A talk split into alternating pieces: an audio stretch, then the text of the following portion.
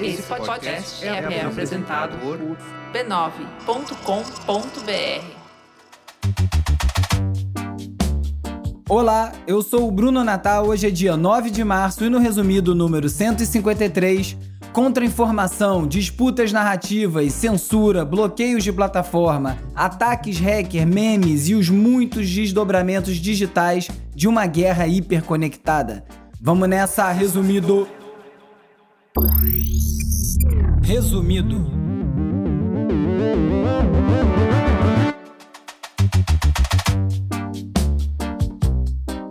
Olá, resumista! Esse é o Resumido, um podcast sobre cultura digital e o impacto da tecnologia em todos os aspectos das nossas vidas, seguindo em primeiro lugar na Apple Podcasts. Como alguns de vocês notaram, semana passada não teve episódio, foi carnaval, eu resolvi descansar, eu só esqueci de avisar. Como não podia deixar de ser, o episódio dessa semana é focado na guerra da Ucrânia, especificamente nos desdobramentos digitais dessa guerra. Por isso, até que foi bom fazer essa pausa para dar tempo de comentar sobre esses pontos sem ser tão na correria. E são tantos aspectos e tantas discussões que se abriram que, por um lado, nem parece um episódio de um tema só. A invasão da Rússia à Ucrânia está iluminando e esgarçando muitas questões sobre a nossa vida digital que vêm sendo debatidas há anos. De acordo com Nostradamus, justamente na véspera do ano 2000 haveria uma grande invasão maometana sob a liderança do sétimo anticristo. Este novo anticristo já foi confundido com o Ayatollah Khomeini, mas parece se encaixar melhor na figura de Saddam Hussein. Esse áudio, com essa análise escalafobética da Guerra do Golfo, é do Jornal Nacional de 1991, logo após o início da invasão dos Estados Unidos ao Iraque, na famosa Operação Tempestade no Deserto. Essa foi a primeira guerra televisionada ao vivo e é um marco geracional. Eu tinha 12 anos na época, 13, todo mundo lembra dessa guerra na TV. A guerra na Ucrânia vai ficar marcada como a primeira guerra hiperconectada, com transmissão em tempo real numa era em que a comunicação é dominada pelas redes sociais, suas atualizações 24 horas por dia, 7 dias por semana no Twitter, YouTube, Instagram, Telegram, TikTok, por todos os lados envolvidos no conflito. Ah, e também por WhatsApp, óbvio, né? No caso de um brasileiro babaca que foi para a Ucrânia atrás de like e voltou com atestado de turista sexual em zona de guerra. These are not refugees from Syria. These are um, Christians, they're white. It's very emotional for me because I see European people with blue eyes and blonde hair being killed. Aliás, não foi só o misógino que passou vergonha. Muitos jornalistas do mundo todo fizeram comentários racistas com repórteres e mais repórteres europeus se mostrando extremamente sensibilizados com o fato dos refugiados dessa vez não serem de países distantes, como eles disseram, mas sim de brancos católicos. As crises, como está sendo a pandemia e agora a guerra, sempre expõem muita coisa. E nessa cacofonia de informações, como bem observou o Mo Klob, especialista de mídias sociais da ESPN nos Estados Unidos, o Twitter virou uma bagunça.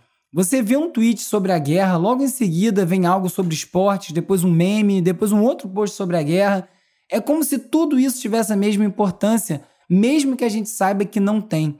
A The Atlantic ressaltou um ponto muito importante.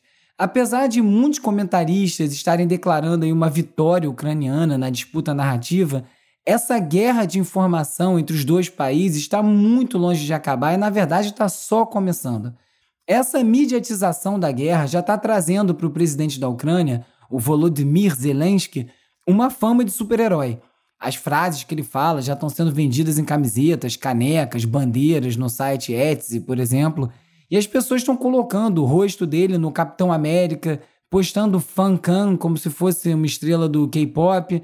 Mas como bem colocou a Wired, o Zelensky não é um meme.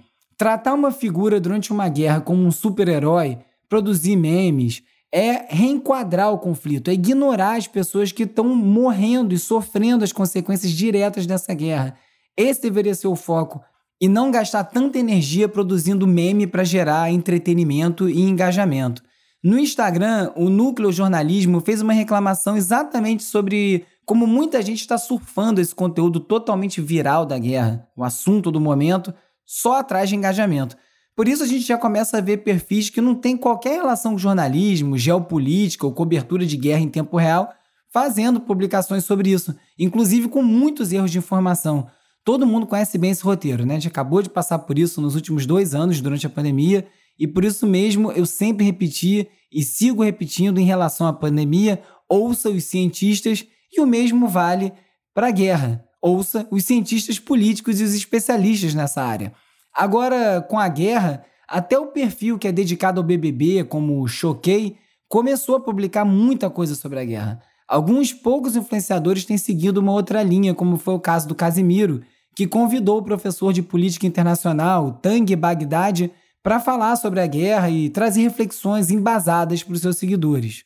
Logo no começo da invasão, causou uma surpresa o tom do perfil oficial da Ucrânia no Twitter, que começou a fazer tweets pedindo para a plataforma suspender o perfil da Rússia, alegando que não tem lugar para agressores numa mídia social ocidental e eles não poderiam continuar promovendo a imagem deles enquanto os ucranianos morriam. Essa atuação da Ucrânia no Twitter, como eu disse, chamou muita atenção porque foi uma abordagem bem internetica, vamos dizer. O responsável pelo perfil no Twitter e por várias outras iniciativas online é o ministro ucraniano da transformação digital, o Mikhailo Fedorov, que acabou se tornando uma das figuras centrais nesse conflito. Entre muitas outras ações, ele tomou a medida até então inédita de estabelecer um exército de TI, tecnologia da informação, na Ucrânia, focado em lançar ataques cibernéticos contra o inimigo, a Rússia. Desde o início, essa guerra mostrou que ela seria também digital nos mais diversos aspectos. Em Moscou, os policiais estão parando russos no meio da rua e obrigando o cidadão a mostrar o celular para que os policiais possam ler todas as mensagens e ver se tem alguma troca comentando a invasão russa. O parlamento russo, inclusive, aprovou uma lei que pune com até 15 anos de prisão quem digitar palavras como guerra, invasão ou espalhar informações falsas sobre o conflito. E por informações falsas, entenda-se informações que contrariem a narrativa oficial do Kremlin. Para burlar essa censura, ativistas russos estão usando sites que ainda não foram censurados pelo governo, como Google Maps, Apple Maps e Yandex Maps, para divulgar as notícias sobre a guerra e também estão usando caixa de comentários de estabelecimentos comerciais para divulgar links e textos. O bloqueio e a distorção das informações é tão amplo e tão eficiente que uma reportagem do New York Times conta como tem gente na Rússia que não acredita nos próprios parentes que estão relatando por telefone direto da Ucrânia como eles estão sendo afetados pela guerra. As pessoas dizem que não tem guerra porque eles estão vendo isso na Rússia. Isso diz muito dos nossos tempos, né? Uma forma que as pessoas no mundo todo encontraram para ajudar a Ucrânia é através de doações de criptomoedas. As contribuições estão atendendo um pedido da própria Ucrânia e tem sido feito em maior parte em Bitcoin e ETH, que é a moeda do Ethereum, são as duas maiores moedas do mundo. A plataforma chinesa de compra e venda de criptoativos, a Binance, está participando desses esforços e lançou até uma funcionalidade de crowdfunding para quem quiser participar. Fedorova, o ministro da Transformação Digital da Ucrânia, também anunciou planos de lançar NFTs para levantar fundos, mas ele não entrou em detalhes de como serão esses ativos digitais, segundo diz a BBC. Quem também está capitalizando o conflito da Ucrânia são os golpistas, é claro. A Input Mag conta como essa torrente de doações fez pipocar o que está sendo chamado de páginas de guerra no Instagram que se tornaram bem populares porque distribuem imagens e vídeos sobre a guerra. Mas o objetivo dessas páginas é bem diferente do que se imagina.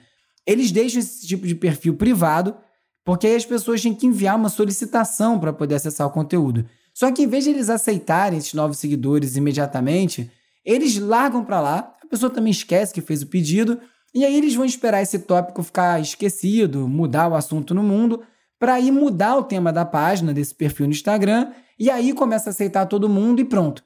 Acabaram de transformar a página que era de guerra no perfil de memes, de venda de qualquer coisa, prontinho para monetizar. O TikTok, é claro, também está repleto de conteúdo relacionado à guerra, incluindo aí pessoas fazendo transmissões ao vivo, mostrando o que está acontecendo direto da Ucrânia. Só que algumas dessas transmissões, como já era de se esperar, são falsas. A NBC News revelou que são perfis que estão em busca de audiência, como acabei de explicar, fingindo estar na Ucrânia, e aí, para isso, eles usam imagens falsas, adulteradas, para conseguir mais seguidores, e aí que entra a maldade em embolsar algumas doações. Não tem bobo na internet, absolutamente tudo tem potencial de ser transformado numa oportunidade de passar a perna em alguém. Segundo a Wired, o TikTok parece ter sido projetado para a guerra. Eventos como a Primavera Árabe, lá em 2010, mostraram que essas redes sociais são muito poderosas na hora de fomentar os conflitos também. Para quem não viu, os TikTokers estão chegando em outro nível. Existem alguns que estão, inclusive, ensinando outras pessoas a pilotar tanques russos que estão abandonados e são encontrados nas ruas da Ucrânia. Os algoritmos aí respondem, gerando engajamento para esse tipo de conteúdo, e isso aí acaba encorajando mais gente a fazer o mesmo, não importa o risco que eles possam estar correndo. Só a hashtag Ucrânia tem mais de 1 bilhão e 300 milhões de visualizações por dia. A gente está presenciando aí a guerra do TikTok. E com esse volume de informação sendo veiculada, fica ainda mais difícil checar cada uma delas. O New York Times falou de uma história que ficou famosa sobre o fantasma de Kiev, que contava aí sobre um homem com um braço só que derrubou diversos aviões russos e ficou tão conhecida que os vídeos no YouTube sobre o fantasma de Kiev chegaram a 6 milhões e meio de visualizações e a hashtag Ghost of Kiev no TikTok já teve 200 milhões de visualizações.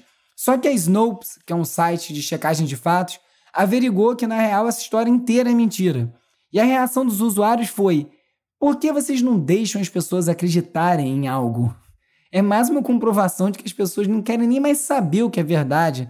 Diante de tanta desgraça, as pessoas estão mais interessadas em heróis, em mártires. E o próprio serviço de propaganda da Ucrânia percebeu isso e vem publicando uma série de conteúdos questionáveis para alimentar esses mitos e levantar a moral da população.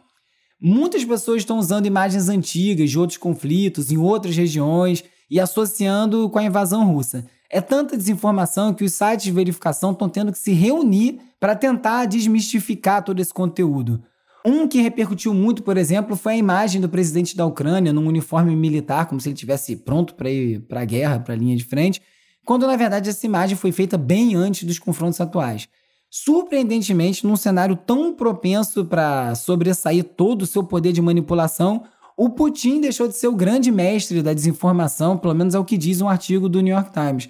Ao que parece, os veículos de informação da Rússia foram pegos aí de surpresa com essa invasão e agora estão sofrendo para construir qualquer narrativa que dê razão para a agressão à Ucrânia, mesmo ela tendo sido planejada internamente pelo governo há vários meses. E os Estados Unidos se destacaram muito nessa guerra de contra-informação. Por exemplo, conforme eles foram desvendando cada um dos passos da Rússia, em vez de eles guardarem informação e considerar sigilosa, os Estados Unidos foi divulgando os planos de invasão do Putin para o mundo todo fazendo com que o Kremlin perdesse a força do efeito surpresa. E sem o interesse de enviar as tropas para lá, ao menos até aqui, os Estados Unidos escolheram combater o Putin através das redes sociais desde antes do início do conflito. Quem acabou reclamando muito foi o Zelensky, presidente da Ucrânia, porque todo esse alerta antes da invasão acabou, foi semeando muito medo, mas a guerra veio e essa estratégia vai se provando acertada. Até aqui, a reação oficial dos governos do Ocidente tem sido de apoio à Ucrânia e de não se envolver diretamente na guerra. Estão focando em sanções e bloqueios comerciais contra a Rússia. E várias empresas vêm tomando atitudes diretas de confronto aos russos. O Elon Musk ofereceu ativar os satélites da Starlink para garantir a conexão da Ucrânia e também respondeu diretamente a um ministro russo e falando que ele também estaria disposto a colaborar com a questão do lixo espacial caso a Rússia deixe de fazer parte do consórcio da Estação Espacial Internacional. Porque o ministro russo insinuou que se a Rússia desmontar a sua parte da estação, incluindo ali os propulsores que mantêm essa base em órbita, muito lixo espacial pode acabar caindo em países do Ocidente e certamente não vai cair sobre a Rússia, já que a estação em nenhum momento sobrevoa seu território. Não dá um ponto sem nó, né? O Facebook bloqueou os meios de comunicação estatais russos de anunciar e monetizar seu conteúdo na plataforma e também montou um centro de operações especiais só para monitorar e responder aos conflitos na Ucrânia. Como retaliação, a Rússia bloqueou parcialmente o acesso ao Facebook no país. Essa desativação das operações na Rússia não vai sair nada barata para o Facebook. A previsão é que eles vão deixar de faturar mais de 18 milhões de dólares por dia. São 66 milhões de usuários russos que acessam a plataforma diariamente. E aí é mais um grande baque para o Facebook, que já vem tomando vários outros ao longo desses meses. Pelo menos dessa vez é com uma atitude correta. O YouTube também está bloqueando canais russos em toda a Europa e o Instagram também bloqueou alguns perfis, como o canal russo RT e o Sputnik, canais oficiais do governo. A Netflix suspendeu os serviços por lá E já o TikTok acatou as demandas russas e restringiu a publicação de lives e vídeos sobre a guerra lá na Rússia, alegando que está protegendo seus usuários e seus funcionários. O Telegram também vai restringir o acesso dos russos ao aplicativo, e aí, além de desabilitar a monetização de alguns canais estatais russos, se a situação se agravar, e está se agravando, eles ameaçam restringir completamente o aplicativo no país. Esse plano ainda não foi para frente, ao menos ainda, porque vários usuários alertaram o Telegram que essa é uma das únicas fontes de informação para eles, já que o governo vem censurando tudo e o Telegram é criptografado. A restrição de operações de empresas de tecnologia na Rússia já refletiu, por exemplo, no sistema de metrô de Moscou, já que muitas pessoas que embarcavam usando o sistema de pagamento como Apple Pay ou Google Pay não conseguiam mais liberar a roleta com esses serviços suspensos no país. No Twitter, uma usuária chamada Michelle Catorin ressaltou como isso tudo escancara como esses grupos oligárquicos tecnológicos não eleitos estão controlando a infraestrutura da maioria dos países. É um bom ponto a se pensar. Para contra-atacar essas sanções digitais, a Rússia está legalizando o uso de software pirata. A questão é que, como boa parte dos programas hoje roda como software as a service, ou seja, programas como serviços, os principais programas hoje são acessados na nuvem, não tem nenhuma instalação na máquina do usuário. Então isso aí torna muito mais fácil cortar o acesso dos russos a boa parte de serviços e muito mais difícil você baixar uma cópia pirata, já que não tem cópia para baixar. Inclusive, a Ucrânia vem sofrendo um verdadeiro apagão da internet. Segundo a Gizmodo, isso é uma forma de silenciar jornalistas e defensores de direitos humanos, impedindo que a população tenha acesso às notícias e informações. A Rússia também lançou ataques de DDoS para fazer uma limpa nos dados da Ucrânia, de acordo com especialistas que foram ouvidos pelo The Guardian, os hackers da Ucrânia já começaram a pedir ajuda para proteger a infraestrutura crítica do país contra esses ataques. Os hackers do Anonymous declararam guerra cibernética à Rússia. O grupo reivindicou o crédito por vários incidentes cibernéticos que afetaram os serviços russos, inclusive a derrubada do próprio site do governo, também através de ataque DDoS. Eles invadiram também o banco de dados do Ministério da Defesa e os canais de TV estatais russos colocando conteúdo pró-Ucrânia. O Anonymous também diz que invadiu as redes de TV russas para exibir imagens da guerra na Ucrânia para a população local. Em contrapartida, gangues russas de ransomware, como a Conte, dizem que vão apoiar o governo local e, segundo eles, se algum órgão decidir organizar ataques cibernéticos direcionados à Rússia, eles vão usar todos os recursos necessários para contra-atacar. Como eu disse, uma guerra digital. Todos esses bloqueios e censuras fizeram ressurgir o debate sobre a Splinternet. Eu já falei sobre esse conceito nos episódios 82 e 104, que é o de fragmentação da internet em várias redes independentes, com cada país criando seu próprio conjunto de regras, o que pode paralisar a própria internet no futuro. A China, com seu grande firewall e a censura interna, já vive nesses moldes.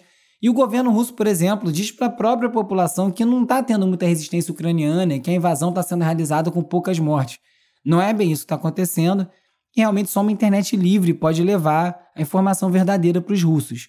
A newsletter 4.0 do jornal português Público contou como o ministro da Transformação Digital da Ucrânia, o já citado Fedorovo, solicitou ao ICANN, a entidade americana sem fins lucrativos que gere um componente fundamental da internet, para tomar medidas que dificultariam a navegação na internet na Rússia, como ações diretamente focadas nos domínios .ru, e a resposta da entidade foi primorosa. O presidente do ICANN, o sueco-americano Goran Marby, disse que a entidade não tem o poder de impor sanções e que o objetivo do ICANN é justamente garantir que a internet funcione, não o contrário, e que o funcionamento da internet tem que ser despolitizado como princípio.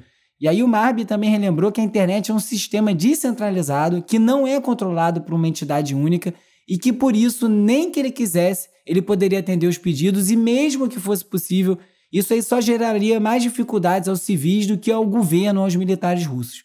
No meio disso tudo, é alentador ouvir uma defesa dos ideais originais da internet. Como sempre, os links que não couberam no roteiro, dessa vez inclusive por questão do tema do episódio, vão para a seção leitura extra no site resumido.cc, onde eu também organizo todos os links comentados em cada episódio para quem quiser se informar mais sobre cada assunto. Na Folha, como teorias de relações internacionais ajudam a compreender o que ocorre no leste europeu. Na Business Insider, os editores do New York Times estão se concentrando na retenção de funcionários pois as políticas sobre projetos externos geram frustrações e saídas. Essa matéria continha uma declaração da jornalista que foca a carreira dela em falar sobre a cultura de influenciadores, Taylor Lorenz. O que ela falou motivou uma longa discussão dela com vários outros jornalistas no Twitter, porque ela se referiu ao próprio trabalho como a sua marca pessoal, personal brand. Isso aí abriu um debate enorme sobre o lugar dos jornalistas. Esse assunto é muito bom, acho que eu vou voltar a ele no episódio que vem.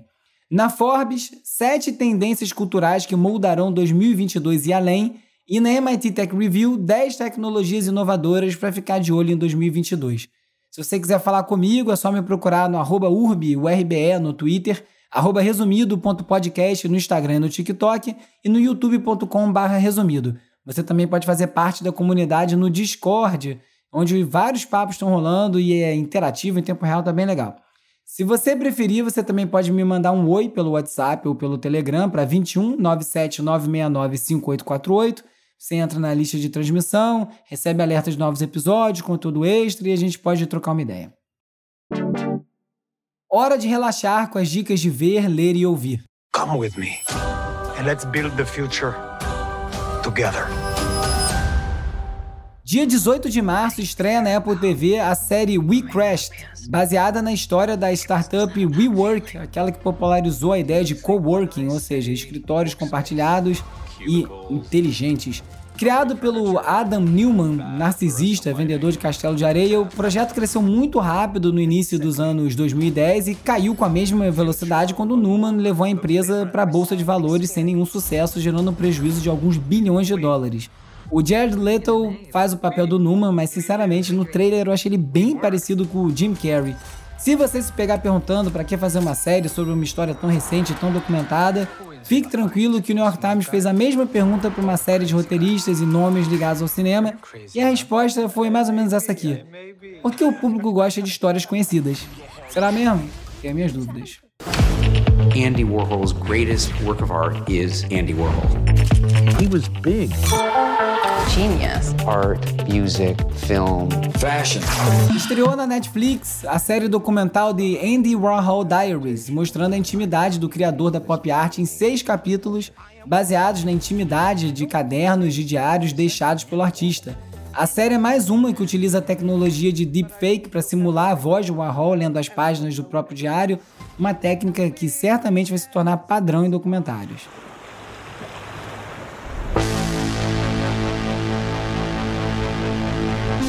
Mais interessante parece é o curta Manifestação Carnaval do Invisível, que o Baiana System lançou em parceria com a Amazon Music. O documentário trata da ausência do carnaval nas ruas de Salvador nesses dois anos de pandemia e foi filmado no centro da capital baiana, com imagens também de arquivo da folia remontando até os anos 40. A direção é da Letícia Simões com o russo Passapulso e o Felipe Cartacho, que são o cantor e o artista visual da banda. Dá pra ver no canal da Amazon Music no YouTube e não precisa de abadá. Quando me enterraram, deram terra pra semente, irmão. Híbrido raro quebra o que quer que acimente o chão. Um dos maiores rimadores da história do rap, não só do Brasil, mas do mundo, até porque aqui no Brasil ele é imbatível mesmo. Black Alien lançou uma música nova. Peaky Peaky Blinders faz trocadilho com o nome da série e, como é de praxe, traz rimas ensandecidas do Gustavo de Nikit. A vida é bela, poxa, olha pra cara desses trouxa, nem escuto, ela tapa meus ouvidos com seu par de coxas. Nesse episódio você ficou sabendo dos muitos desdobramentos digitais de uma guerra hiperconectada da guerra de informação, a disputas narrativas, censura russa, bloqueios de acesso feito pelas plataformas e muito mais. Se você gostou desse episódio, recomende o resumido para mais gente. Assine também na plataforma que você estiver ouvindo agora. Curte, segue, deixa cinco estrelinhas, deixa uma resenha se você estiver no Apple Podcasts, é muito importante para o programa continuar crescendo. O resumido é parte da rede B9 e tem o apoio do Instituto Vero. É escrito e produzido por mim, Bruno Natal. A edição e mixagem é feita pelo Hugo Rocha. A pesquisa do roteiro é feita pela Isabela Inês com a colaboração do Carlos Calbuque Albuquerque. As redes sociais são editadas pela Beatriz Costa, com a ajuda do Lucas Vasconcelos, com design do Felipe Araújo e animações do Peri Selman. A foto da capa é do Jorge Bispo e o tema original foi composto pelo Gustavo Silveira. Eu sou o Bruno Natal, obrigado pela audiência. Semana que vem tem mais resumido. Paz. Paz na terra porque guerra é war. Mas se me der guerra eu quero mais. Sound vai ruim, oi, ruim. Mas se me der guerra eu quero mais. Sound vai ruim, oi, ruim. Esse podcast é apoiado pelo Instituto Vero. Resumido, resumido.